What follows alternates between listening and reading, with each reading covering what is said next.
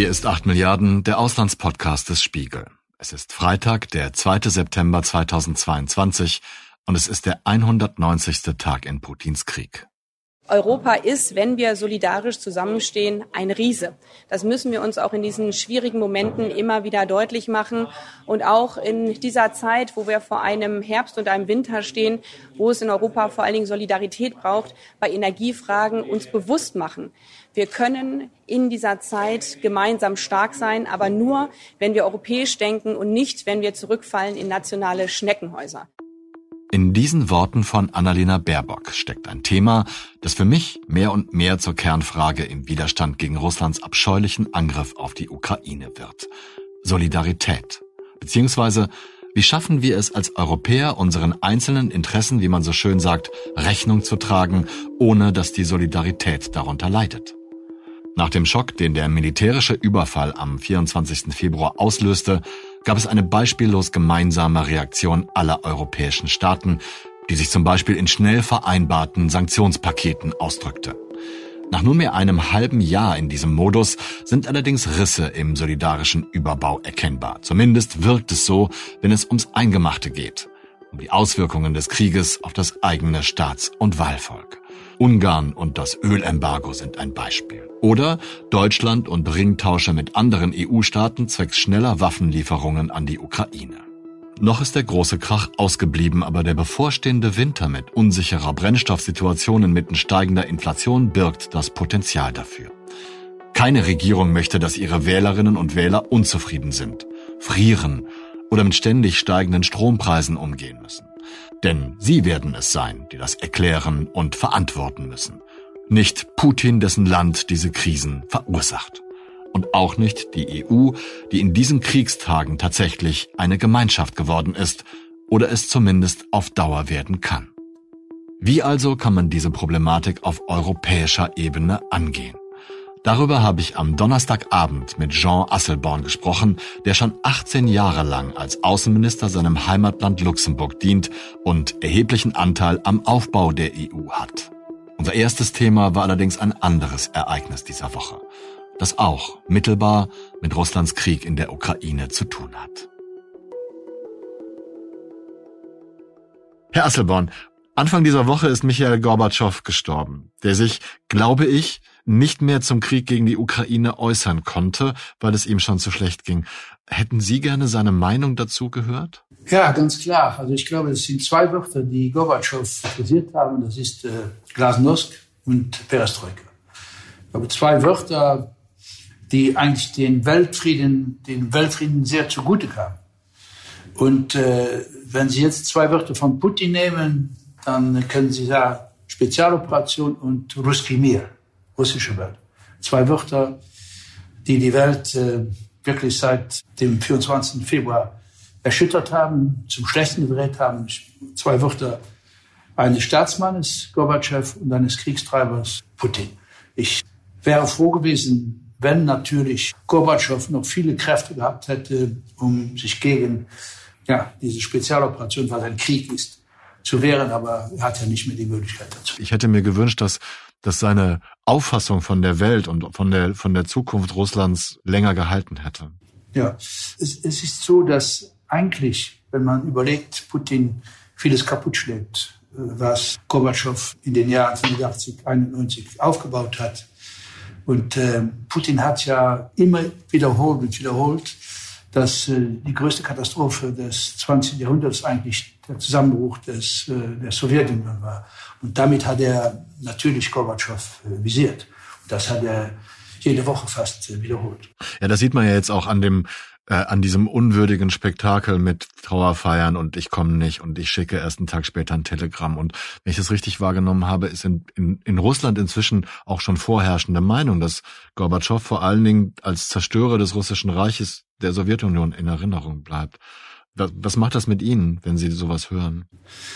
Ja, das war zwar die ganze Zeit so. Ich glaube, wir wussten, für uns, vor allem auch für Deutschland, war es ein Held, denn äh, die Wiedervereinigung ist äh, ohne Schuss, ohne dass ein Schuss gefallen ist, äh, kam zustande.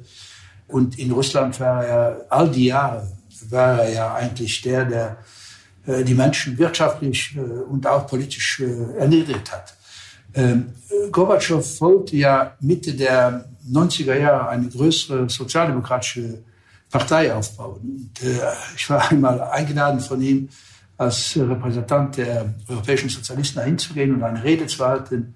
Ich habe das auch gemacht, aber diese Partei ist eigentlich nie stark geworden, ist die zu, zum Tragen gekommen. Ich glaube sogar, dass sie 2007 dann, weil keine, keine Mitglieder mehr da waren, aufgelöst wurde. Er, er hatte diesen Drang noch, äh, aber gut, ich glaube, es ist ein Mann, der auf der richtigen Seite der Geschichte steht, im Gegenteil zu dem heutigen Präsidenten Putin. Sie haben gerade schon Ihre Erfahrung als Politiker und auch von meiner Warte aus besonders als Außenminister angesprochen. Wie sehr hat Sie Russlands Angriff auf die Ukraine überrascht oder waren Sie gar nicht überrascht, wenn man Putin so einschätzt, wie Sie es gerade charakterisiert haben? Doch, äh, überrascht ist vielleicht nicht das richtige Wort, aber wirklich enttäuscht.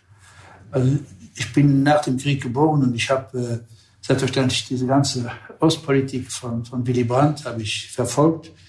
Äh, war total auch auf der Seite von den Menschen, die äh, wollten die Annäherung äh, damals hinkriegen, wie Willy Brandt mit viel Mut das gemacht hat. Aber auch als Außenminister, ich bin ja 2004 bin ich Außenminister geworden im Juli. Äh, Lavrov wurde Außenminister im selben Jahr, aber im März. Äh, das heißt, die, die Länge eines Außenministers, solange, also wie lange er Außenminister ist, äh, will nicht unbedingt sagen, dass er weise ist. Das, ist das ist so. Aber äh, damals, 2005, das war noch vor den Lissabonner Verträgen, haben wir als Luxemburger Präsidentschaft, äh, Präsident, der Ministerpräsident Juncker und, und ich selbst waren in Moskau, wir haben für die Europäische Union dieses Four Space Agreement unterschrieben. Das war ein, ein sehr starkes Engagement, äh, eine Partnerschaft mit, mit Russland. Ich kann mich auch gut erinnern, noch die Bilder von 2009, wenn ich richtig im Kopf habe, in Genf. Dieses Reset äh, zwischen Hillary Clinton und äh, Lavrov. Es gibt ein Video von diesem Treffen, das man zum Beispiel auf dem YouTube-Kanal von AP, Associated Press, sehen kann. Darin überreicht eine fröhliche Hillary Clinton einem freundlich lächelnden Sergei Lavrov ein Präsent. Einen roten Reset-Knopf, passend zu den Gesprächen, die das russisch-amerikanische Verhältnis neu starten sollen. You know, Sergei, uh an diesem roten Knopf, erklärt Clinton in dem Video, steht ein russisches Wort. Und sie sagt auch, dass sie hoffe, dass es richtig übersetzt worden sei. Nein, sagt Lavrov, das Wort an dem Knopf bedeutet nicht Reset, also Neustart, sondern Überlastung. Das werden wir euch aber nicht durchgehen lassen, sagt Clinton. Dann lachen beide. So we will do it together, okay? Man kann sich fragen, wie ein solcher Übersetzungsfehler im Stab des US-Präsidenten passieren kann. Immerhin existierte der Google-Übersetzer 2009 bereits. Spannender ist die Überlegung, ob Lavrov schon damals von Plänen wusste, sein Land gegen den Westen zu positionieren.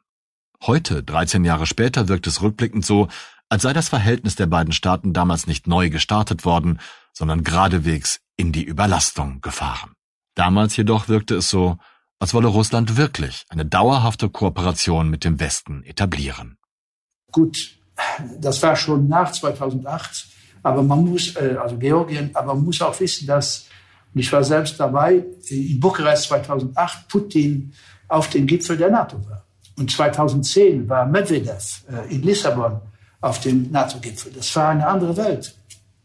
2014 mit der Krim ist natürlich vieles eingebrochen. Aber trotzdem äh, dass einmal so ein 24. Februar 2022 sich produzieren würde, dass, äh, ich glaube, ich einfach äh, aus meiner, wie Sie sagen, kleinen Erfahrung heraus, aus, meinem Gespür heraus, hätte das nie äh, für Wirklichkeit gehalten, noch, noch einige Monate vorher. Schon, wir wussten ja, wir wissen das heute präzise, dass eigentlich schon im Herbst, äh, Oktober, November 2021 Putin vorhatte, äh, diese, die Ukraine zu überfallen. Ich wollte von Ihnen wissen, wie sehr Sie darum fürchten, dass auch die Strukturen der EU Schaden nehmen, die Sie ja mit aufgebaut haben.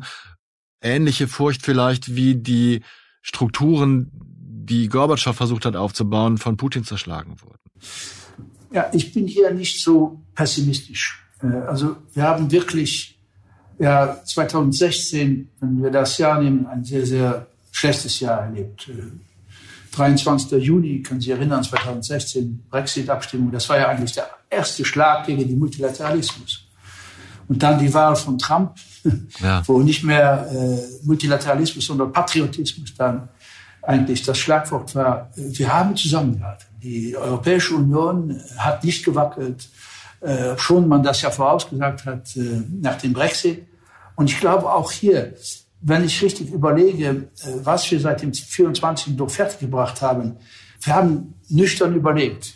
Wir können nicht so weitermachen, ohne ganz einschneidende Maßnahmen zu ergreifen. Das erste waren die Sanktionen. Das zweite war, wir können nicht militärisch antworten, also müssen wir einen anderen Weg finden. Und nach Butscha war es klar, dass wir der Ukraine Waffen liefern. Dann das dritte politisch, wir wissen es, dass wir dann 23. Juni dieses Jahr, dass wir die Ukraine und dann auch Moldawien und auch in die Zukunft äh, Georgien den, den Beitrittskandidatenstatus gegeben haben. Also All das haben wir gemacht, gemeinschaftlich. Und ich sage jetzt etwas, was, glaube ich, sogar der Realität entspricht. Es hat sich keiner getraut, wirklich auszuscheren. Auch wenn einer oder der andere versucht hat, zum Beispiel mit Kirill, diese Geschichte, oder auch mit, äh, mit dem Gas. Aber wir standen. Und das ist etwas, was, glaube ich, auch der Europäischen Union trotzdem auch auf Dauer sehr zugutekommt. Das haben Sie schön gesagt, Herr Asselborn. Da möchte ich mich jetzt kurz dran aufhängen, weil das ist genau mein Thema, die Solidarität. Ich empfinde das so, wie Sie es gerade beschrieben haben, dass das gut funktioniert. Das hat hervorragend funktioniert auf Anhieb durch diesen Schock. Inzwischen wird es ausdifferenziert und es kommt jeder mit seinen eigenen Problemen an. Das ist ja klar. Kurz vorher, wenn Sie sagen, es hat sich niemand getraut, auszuscheren. Wenn Sie das definieren könnten, ist das, weil alle die größere Sache im Blick gehabt haben und gesehen haben, das ist jetzt wichtig, dass wir zusammenstehen? Ja, äh, genau das. Ich glaube, wir haben die nationalen Interessen innerhalb der Europäischen Union, innerhalb der Europäischen Union, das ist leider nicht so außerhalb der Europäischen Union, haben wir äh, wirklich äh, fallen lassen, die nationalen Interessen. Und wir haben geschaut, wissen Sie, äh, es gibt natürlich in Sachen Energie Differenzen. Wo man geografisch, wo das Land liegt, ist ganz klar, wie die Geschichte ist. Wir haben jetzt gestritten über Visas. Es ist natürlich eine Differenz, ob man in Luxemburg ist oder in Belgien oder in Portugal oder auf den, in den baltischen Ländern oder in Finnland, was ja über 1500 Kilometer Grenze hat mit äh, Russland und vor drei Millionen Visas äh, im Jahr ausgestellt wurden. Dasselbe ist auch bei den Waffen, wenn ich das sagen darf. Ich glaube, wenn Luxemburg, sagen wir mal, äh, Abwehrmaterial äh, liefert an die Ukraine, das ist etwas anders als deutsche Panzer, die in die Ukraine geliefert werden und dann gegen russische Panzer stehen. Also unter den 27 Ländern gibt es große Unterschiede, große Nuancen. Aber in der Sache haben wir uns total. Trotzdem, in den drei Punkten, die ich genannt habe, sind ist keiner ausgeschert und hat keiner die Bremse so getreten, dass es gequietscht hätte. Verschiedentlich, sagen wir mal, sind nationale Interesse, äh, spielen eine Rolle, aber äh, bei 27 Ländern äh, bin ich doch überzeugt, dass äh, das schon eine große Leistung von uns war. Das Wichtigste ist, dass die Menschen in der Ukraine endlich wieder in Frieden leben können. Aber wenn das nicht der Fall ist, müssen wir die Ukraine mit allem, was wir haben, verteidigen und dazu zählen auch harte Sanktionen. Und wir müssen diese Sanktionspakete im Zweifel auf Dauer aufrechterhalten. Und wir erleben ja gerade, wenn die Auswirkungen auch bei uns zu spüren sind, dass das nicht nur einfach äh, ist. Und deswegen gilt für mich, gerade mit Blick auf diese Energiefrage, jetzt vor allen Dingen, dass wir nicht zurückfallen in nationale Kämmerlein. Jetzt haben Sie die Energiepolitik angesprochen. Und das, glaube ich, wird ja mehr und mehr ein Thema werden. Man liest da viel drüber. Es wird auch viel versucht und viel organisiert. Und trotzdem glaube ich, dass es, wenn es jetzt kälter wird in Europa, also temperaturmäßig kälter wird, dann bekommt die ganze Sache nochmal mehr Dramatik. Könnte ich mir vorstellen, weil, und das ist meine Vermutung, die nationalen Interessen plötzlich wichtiger sind wie kann man dafür sorgen, dass die Leute trotzdem nicht ausscheren, dass die Staaten nicht ausscheren, dass sie den Wahlvolkern auch sagen können, dass diese Gemeinschaft, die EU, wichtig ist? Also ich glaube, das allererste Hause ist, dass wir eine Einheit bilden, weiter, dass wir eine, mit einer Stimme reden, äh, auch in Energiefragen. Äh, und dass wir wissen müssen, dass das Problem der Menschen nicht äh, irgendein Problem ist von Visas, sondern das Problem, haben Sie gesagt, in Europa ist es Energie.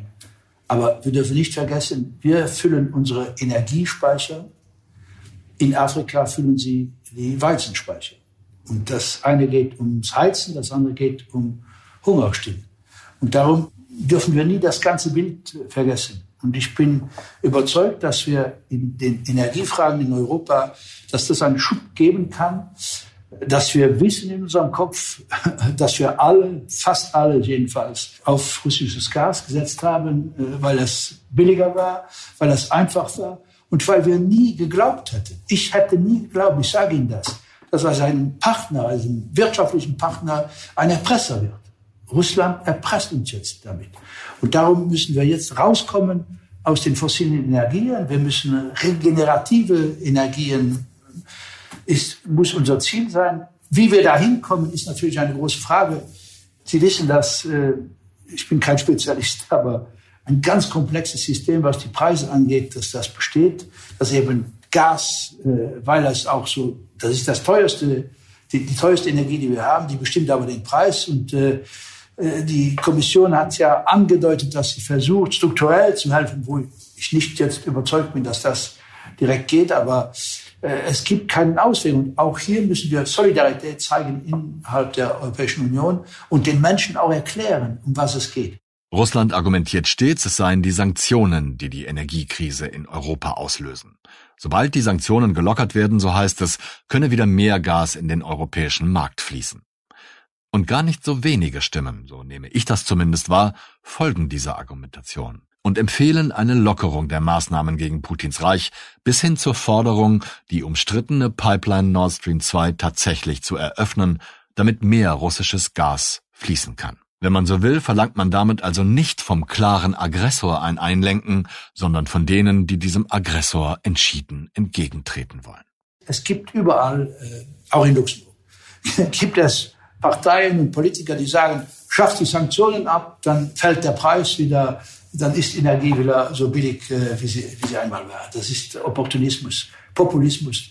Das ist nicht so. Wir, wir, wir müssen jetzt zusammenstehen und äh, dieser Winter kann natürlich in verschiedenen Ländern oder fast für uns alle dramatisch werden. Wenn ich Deutschland nehme, ihr braucht Gas, um die Chemieindustrie äh, im Gange zu halten. Und wenn die Chemieindustrie in Deutschland, äh, sagen wir mal, den Schnuffen bekommt, dann habt ihr mit Kurzarbeit und mit vielen sozialen Maßnahmen könnt ihr euch trotzdem, glaube ich, über Wasser halten. Aber andere Länder, die von Deutschland abhängen, und viele Länder hängen von Deutschland ab in der Europäischen Union. Äh, die können ganz, ganz schlimm getroffen werden. Und wenn durch diesen Krieg, ich sage Krieg, nicht Sanktionen, durch diesen Krieg natürlich nicht nur die Menschen äh, frieren würden, ne, aber auch Arbeitsplätze verloren gehen, dann kann man sich vorstellen, welche Schwierigkeiten welche Herausforderungen dann wir als Politiker haben, als Gesellschaften haben. Aber das ist das eine. Das andere, was ich angedeutet habe, ist viel, viel schlimmer. Wenn wir es nicht hinbekommen, dass Weizen nach Afrika kommt, äh, in die Länder, die eigentlich äh, nicht sehr viel haben, um sich zu wehren, die keine anderen Möglichkeiten haben, als eben vom Weizen aus äh, Russland und aus der Ukraine ihr tägliches Brot zu bekommen. Das wäre noch viel schlimmer als das, die Herausforderung bei uns. Über die Sanktionen und die, die Nahrungsmittelkrise sprechen wir gleich vielleicht noch. Ähm, wenn wir kurz bei der Energie bleiben, halten Sie es für sinnvoll, angesichts der Entwicklungen und dem Wissenszuwachs, den man ja jetzt hat durch die verschiedenen Krisenauswirkungen, eine europäische gemeinsame Energiepolitik anzustreben? Ja, das ist ja das Ziel. Das war ja schon der 23. Juni, waren die Energieminister zusammen, haben sehr gute Arbeit, finde ich jedenfalls, geleistet. Äh, die arbeiten zusammen. Der Gasmarkt ist schon sehr stark europäisch ähm, reguliert und organisiert und kein Land kann auf sich selbst angewiesen sein. Eine Versorgungskrise in einem Land führt zu einer Wirtschaftskrise im anderen Land. Wir sind hier auf eine Solidarität verpflichtet und angewiesen. Und das ist aber auch der Geist, den ich spüre, wenn ich mit den Kollegen rede. Der 9. September ist der, jetzt der, das nächste Freitag, das Datum, wo sie sich wieder treffen. Und ich hoffe, dass äh, wirklich hier mit ihrer Kenntnis und mit äh, der Kraft auch der Innovation äh, und des Risikos eingehen, dass wir es hinbekommen mit der Kommission, äh, das Risiko, dass viele Länder und viele Menschen in Europa dann betreffen würden durch eine Energiekrise, dass das gelindert werden kann. Dass wir die Wege finden, natürlich ganz schnell dann auf regenerative Energien zu kommen. Ich weiß, die Debatte, die ist ja, was Atomenergie angeht, diese Frage wird weitergehen. Ich habe gesehen, dass eine Partei bei Ihnen sehr schnell wieder Atomenergie äh, äh, anfahren will. Äh, in Frankreich ist das eine normale Sache, aber in Frankreich gibt, glaube ich, äh, fast äh, zwei Drittel der Atomreaktoren, die zurzeit nicht funktionieren, weil sie zu alt sind oder weil kein Wasser da ist, um zu kühlen. Also ich glaube, bei der Atomenergie muss man auch als jetzige Generation sehr gut aufpassen. Wir haben ein großes Problem damit. Wir wissen nicht, wie der Abfall soll äh, behandelt werden. Und das wäre für die kommenden Generationen, wenn wir denen das dahinschmeißen, eine, eine sehr, sehr, eine unfaire Herausforderung für die. Können Sie anhand der Fortschritte ungefähr entwerfen, wie eine gemeinsame Euro europäische Energiepolitik aussehen würde? Also ich, ich bin jetzt kein, kein Techniker. Ja, gut, sind wir beide nicht, ja. Äh, nee, das, das kann ich nicht. Ich kann, ich kann nur sagen, dass die äh, Minister, äh, ich glaube die 27, dass sie sich unheimlich Mühe geben und dass man denen vertrauen soll, mit der Kommission auch das Richtige hinzukriegen. Es gibt kein Wundermittel. Das gibt es nicht. Wenn kein Gas mehr aus Russland nach Frankreich kommt und nach Deutschland kommt, dann haben wir ein Problem. Es ist ja, wenn ich richtig verstehe, jetzt so, dass 80 Prozent der Speicher gefüllt sind, dass man sagt, wir kommen über diesen Winter, aber nach diesem Winter kommt auch wieder ein anderes Jahr also wir, wir müssen jetzt alles tun, um regenerative Energien, dass, das, äh, dass, dass wir wissen, dass es keine Alternative dazu gibt. Wir können das nicht mehr in die Länge ziehen. Nicht nur wegen der Klimapolitik, sondern wegen der banalen Energiepolitik in Europa. Wie immer, wenn Europa entscheidet, gibt es noch viel zu diskutieren. Aber ich will einmal sagen, für Deutschland und auch für mich persönlich hoffe ich sehr, dass hier ein Durchbruch erzielt wird. Die Energieeffizienz ist ein wesentlicher Bestandteil der Unabhängigkeit von russischen Energieimporten und vor allem, da wir jetzt ja zumindest in Deutschland gezwungen sind, auch nochmal kurzfristig Kohlekraftwerke in den Markt zu nehmen, müssen wir beim Klimaschutz vorankommen. Also die europäische Solidarität muss gelebt werden und der Ausbau der erneuerbaren Energien muss jetzt zügig vorangebracht werden. Sie haben gerade die Getreidetransporte, die ja zum Glück wieder angelaufen sind, nach Afrika angesprochen. Ist das vielleicht ein kleiner Hoffnungsschimmer für die Diplomatie, dass ein solches Abkommen nicht nur geschlossen, sondern auch eingehalten wurde mhm. bisher? Also es gibt zwei Hoffnungsschimmer. Zwei. Das eine ist ja Getreide und das andere ist Saporica, das Atomkraftwerk, wo Sie wissen, die IAEA, also die UNO, präsent ist. Das sind zwei Zeichen. Also beim Weizen muss man klar sehen, dass das ein Erfolg ist äh, für äh, Antonio Guterres, äh, der ja, Sie können sich erinnern, als er in Moskau war und dann nach Kiew ging, dass da eine Rakete von acht Meter Länge auf ihn geschossen wurde, also auf ihn nicht, aber 500 Meter von seinem Hotel weg. Das war die Antwort damals von Putin, dass der sich überhaupt in, in der Ukraine aufhält. Nachdem Russland die Ukraine überfallen hatte, standen die UNO und ihr Generalsekretär Antonio Guterres schnell in der Kritik. Das Verhalten sei zu passiv. Die größte Staatenorganisation der Welt müsse aktiver an einer Lösung des Konfliktes arbeiten.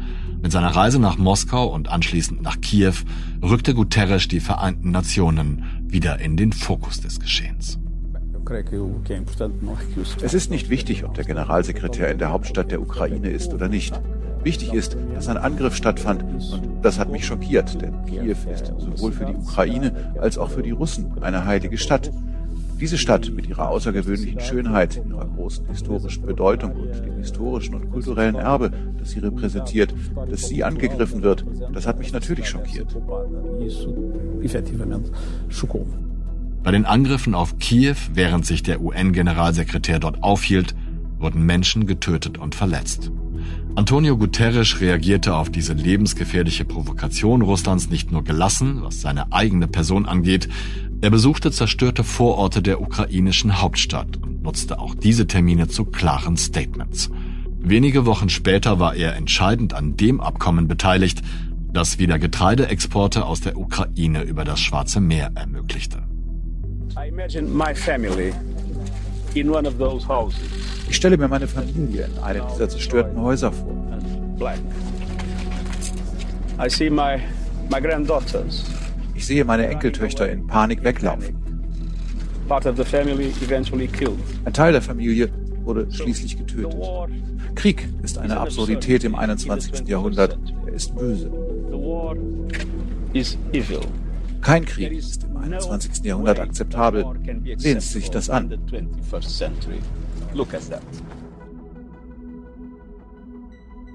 Wenn einer es hinbekommen kann, um wieder die Diplomatie, was ja kein Tabuwort ist, spielen zu lassen, dann ist es die UNO. Ich, ich sehe keinen anderen. Äh, vielleicht haben wir am Anfang auf China gesetzt, aber geht ja nicht. Äh, also nicht das die UNO. Und wir haben natürlich auch einen anderen Faktor dabei, Herr Häuser, das ist äh, die Türkei. Die Türkei macht eine bi- oder eine multidirektionale Politik in, in vielen Bereichen.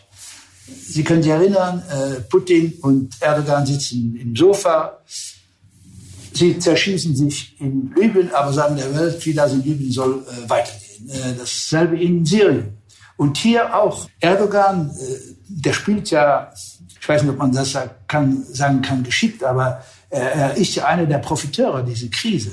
Er kauft sehr viel Kohle, sehr viel Gas äh, aus Russland jetzt. Äh, die Flüge von äh, Türkei, Moskau funktionieren. Aber man muss ihm auch zugute schreiben, dass er eben es hinbekommen hat, diesen Deal, was Getreide angeht, jedenfalls mitzuhelfen, dass der zustande kam.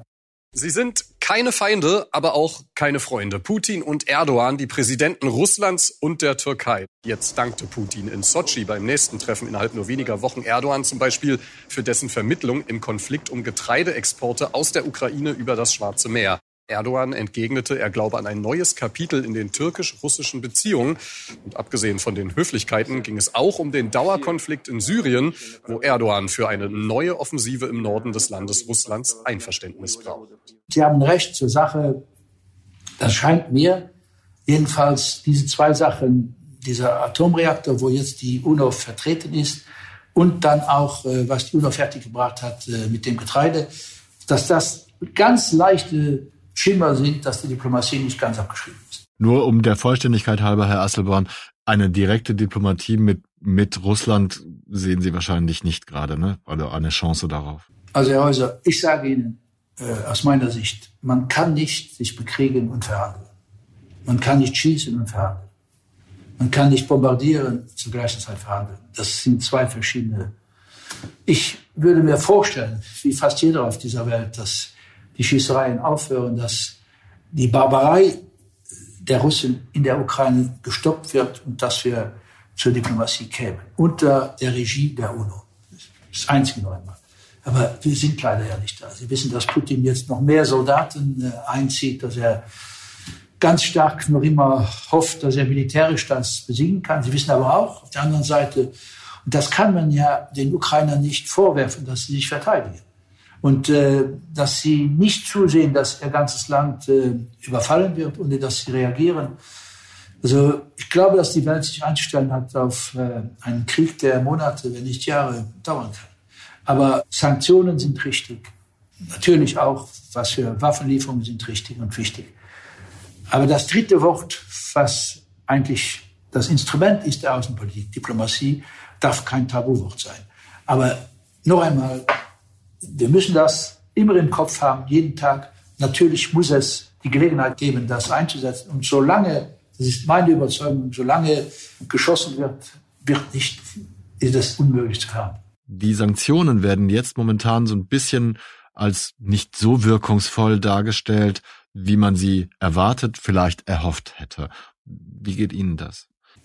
Ja, also wir wussten das von Anfang an. Sanktionen haben mittel- und langfristige Wirkung.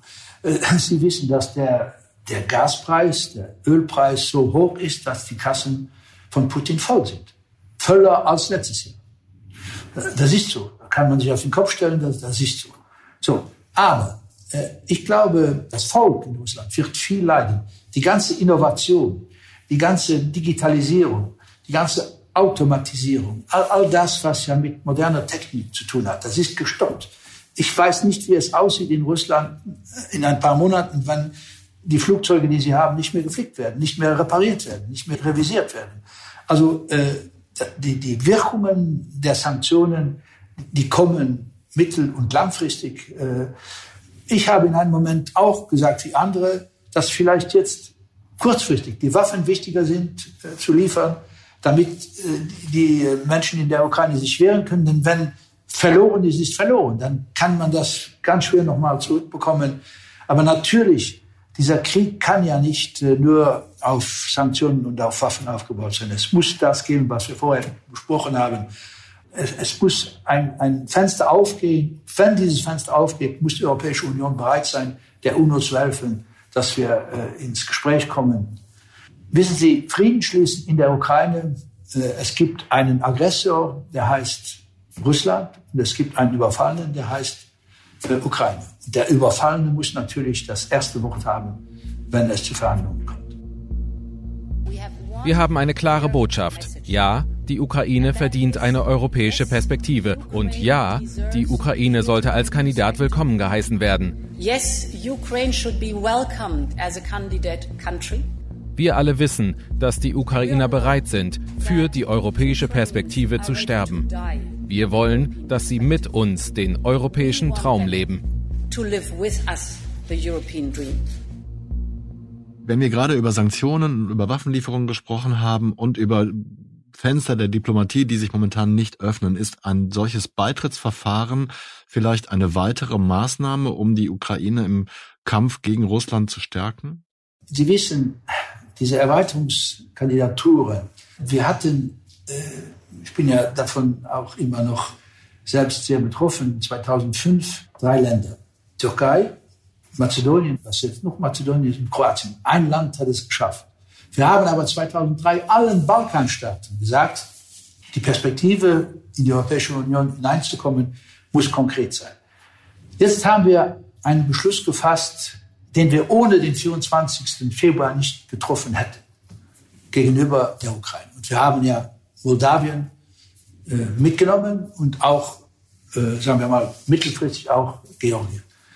Ich finde, dass das politisch gesehen das Richtige war, dass man Putin sagt, diese Länder bekennen sich zu unseren Werten, sie schlagen sich auch für unsere Werte äh, in der Ukraine, sie sterben für unsere Werte in der Ukraine und wir wollen dass diese Länder, dass sie Mitglied werden der Europäischen Union. Das ist ein starkes Signal. Jetzt müssen wir es umsetzen. Gestern, gestern waren wir in Prag. Das erste Mal, dass die drei Länder am Mittagstisch mit uns saßen. Der ukrainische Außenminister, der moldawische und der georgische. Und sie haben alle drei gesagt, wir wissen, dass wir natürlich Fortschritte machen müssen. Fortschritte Reformfortschritte vor allem, was Rechtsstaatlichkeit angeht, was Antikorruption angeht und so weiter. Und hier muss Europa, hier muss die Kommission helfen. Und ich hoffe wirklich einen Moment, dass wir es hinbekommen, äh, dass sobald dieser Krieg natürlich auch in der Ukraine zu einem Ende zu bringen ist, aber unabhängig auch davon müssen die Verhandlungen weitergehen. Wir müssen zeigen, dass wir Solidarität haben und wir dürfen das nicht nur zeigen, sagen wir mal, abstrakt. Wir müssen das auch konkret zeigen. Konkrete Solidarität zeigt die EU, zeigen die Mitgliedstaaten nicht nur mit Sanktionen gegen Russland und durch Maßnahmen, die eigene Energiesicherheit von Russland unabhängig zu gestalten. Man kann Umfang, Umsetzung und Erfolg dieser Maßnahmen unterschiedlich bewerten. Aber es gibt sie. Genauso wie es Waffenlieferungen gibt, damit sich die Ukraine gegen die attackierende russische Armee wehren kann. Niemand kann etwas gegen Getreidelieferungen an bedürftige Länder mit hungernden Menschen sagen. Wie gehört, gibt es zum Thema Energieunabhängigkeit auch andere Meinungen. Das Thema Waffenlieferungen in ein Kriegsgebiet aber berührt die grundsätzlich friedliche Ausrichtung der EU, die auch als Reaktion auf die katastrophalen Aggressionen des Zweiten Weltkriegs entstand. Wissen Sie, in den 18 Jahren war einmal eine Debatte, um Waffen zu liefern. Das war William Hague war noch Außenminister in Großbritannien und Fabius in, in Frankreich. Und da wollte man Waffen liefern, die zwei haben sich stark gemacht dafür, an, an die syrische Opposition. Und wir, haben das nicht hinbekommen, denn wir haben immer gesagt, wenn wir Waffen liefern an die syrische Opposition, dann werden die Waffen zu Assad kommen und sie werden äh, und so weiter. Das, das ist also ein außergewöhnliche, auch natürlich politisch. Ich bin ein, ein Sozialdemokrat und äh, es wäre mir nie eingefallen, irgendwie eine Situation mir im Kopf vorzustellen, wo wir als kleines Land Luxemburg oder Sie als großes Land Deutschland in ein Kriegsgebiet Waffen liefern. Aber das ist schon, das ist schon äh, etwas, ein, eine dramatische Umkehr von dem, was äh, eigentlich äh, ja, äh, Europa, wie Europa gedacht hat. Das haben wir fertiggebracht. Und wir haben die größten Sanktionen, äh, die es in der Geschichte der Europäischen Union gab, haben wir. Und jetzt müssen wir denselben Drang haben, dass wenn das Fenster sich öffnet, dass wir diplomatisch uns einbringen können. Also Sie sprechen mir auch da aus der Seele, denn ich hätte nie gedacht, dass ich das mal unterstützen würde. Ich hätte mir nicht vorstellen können, dass ich in irgendeiner Situation sage, es ist richtig und wichtig, dass wir jetzt weiter Waffen liefern. Wissen Sie, Herr Neuss, es war Butcher, was vieles ganz schnell und spontan umgedreht hat. Die Bilder von Butcher über die Waffen. Das, ich kann mich genau erinnern, als, die, als wir diese Bilder gesehen haben, ist bei vielen von uns, auch als Außenministern, im Kopf, jetzt müssen wir etwas tun. Wir können nicht warten, dass Putin die Menschen in der Ukraine abschlachtet. Wir müssen ihnen zur Seite stehen. Wir können nicht militärisch eingreifen, sonst sind wir ja, also aus nach dem Dritten Weltkrieg, das können wir nicht tun, also müssen wir den Weg finden, um ihnen zu helfen. Das war, war der Weg und ich hoffe, dass dieser Weg auch nicht mehr allzu lange dauern muss. Das ist natürlich dann eine andere Sache ist eine schöne, eine schöne Vorlage für eine Schlussfrage, Herr Asselborn, denn es kann ja gut sein, dass der Krieg länger dauert. Und ich fürchte, man muss diese Solidarität, auch was Waffenlieferungen angeht, weiter aufrechterhalten. Kriegen wir das hin? Und warum, warum kriegen wir ja, das hin? Also, äh, wir kriegen es hin, weil wir die Bilder sehen, jeden Tag. Weil wir die Bilder sehen und in diesen Bildern, äh, glaube ich, multipliziert sich auch der Reflex dass dieser Kampf der Ukraine auch unser Kampf ist, für unsere Freiheit, für die demokratischen äh, Prinzipien, für die wir stehen, für die Werte, für die wir stehen. Lassen Sie mich vielleicht etwas zum Schluss sagen, was nicht so optimistisch ist. Ich war in Indien, ich war auch letzte Woche in Alger.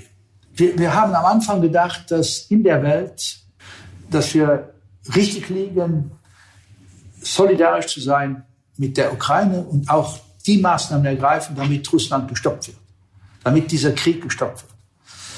Nun, die Realität ist eine andere. Und ich will diese Länder nicht schlecht machen. Ich will nur sagen, dass die Interessen zum Beispiel von den Algeriern auch, die sind seit Jahrzehnten werden russische Waffen für die Sicherheit der Algerier, wie Sie sagen, geliefert.